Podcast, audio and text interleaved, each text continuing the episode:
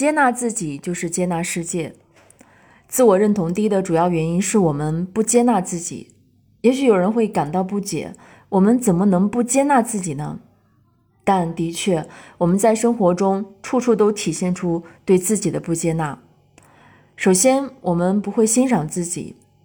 这种欣赏不仅仅是对自己外表的欣赏，而是对自己的内心、对自己身心每一部分的欣赏。其次，我们习惯挑剔自己，并且习惯将自己与别人比较，尤其是用自己的短板去比别人的长处。这更是因为父母给予孩子的深层的信念，就是样样都要做到最好，一切都要完美。其实每个人在自己的领域里都有自己的优势，不必要求自己的生命呈现完美。我们要接纳我们的优点，也要学会接纳我们的不足。头脑接受这个观念并不难，难的是心有体验，并内化在日常的行动中。一位正走在成长历程中的好友与我一起分享了自己在面对这个问题时的真实体验。好友在很长的一段时间里脚底脱皮，第一次出现这样的状况，他又担心又害怕。大夫告诉他那是脚气，更让他羞愧难当。对于一个女孩子来说，这是一件多么令人难堪的事情啊！药物并没有解决问题。脚气随着气候的变化时好时坏，这让他的心情也随之变化。一个同事告诉他，这是缺少维生素造成的，于是他开始狂补水果，但依旧不见好转。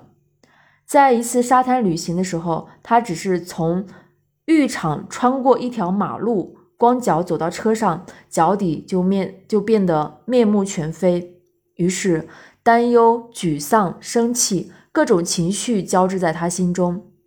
晚上回到宾馆，他一直有意无意地将自己的脚藏起来，并且心情很不好。但他细心的男友觉察到他的心思，男友平静地问他：“脚底脱皮很难受是吗？是不是觉得这让自己不完美？”好友委屈又难过，真丢脸啊！一直认为自己是一位形象与品味都还不错的女人，却栽在了自己的脚丫子上，真是可悲啊！男友笑了，搂着她说：“没关系，我不在乎，不管你怎样，我都爱你。”这太出乎好友的意料了。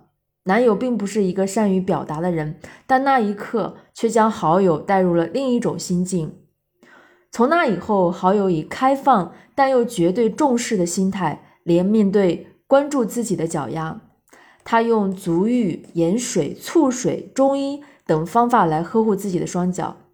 即使这样，好友在好友的脚在每年夏天穿凉鞋的时候，还会不经意间出现问题。直到看完《生命的重建》一书，好友才有了更深层的认知。他开始做一件事情，不仅仅是用外在的方式呵护自己的脚。更用内心的真实感受与他对话。《生命的重建》这书后附有身体的病症与情绪以及心理的问题列表。在很长的时间里，我用这个列表每晚检测自己的身体与觉察自己的情绪。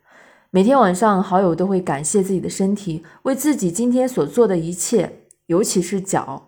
不仅如此，他还同时欣赏自己颇为美丽。且尺码标准的脚，接纳自己脚上所有的问题，并且将书中对脚的问题的描述记录下来。问题：脚癣导致问题的心理原因，对于不被别人接受感到沮丧，沮丧不能轻松前进。新的思维模式：我爱自己，赞同自己，我允许自己向前进，这很安全。问题：脚。导致问题的心理原因，代表我们的谅解，对我们自己的谅解，对生活的谅解，对别人的谅解。新的思维模式，我愿意随着时间的变化而改变，我是安全的。好友通过分析导致问题的心理原因，一点一点的觉察自己，一点一点的向生命的内部看去。同时，他还大声朗读和默念新的思维模式。这个方法成为习惯后，好友的身心逐渐放松，开始接纳自己的一切。当然，脚也恢复了应有的美丽。从好友的事件中，我再次深深的体会到了什么是爱自己，什么是接纳自己。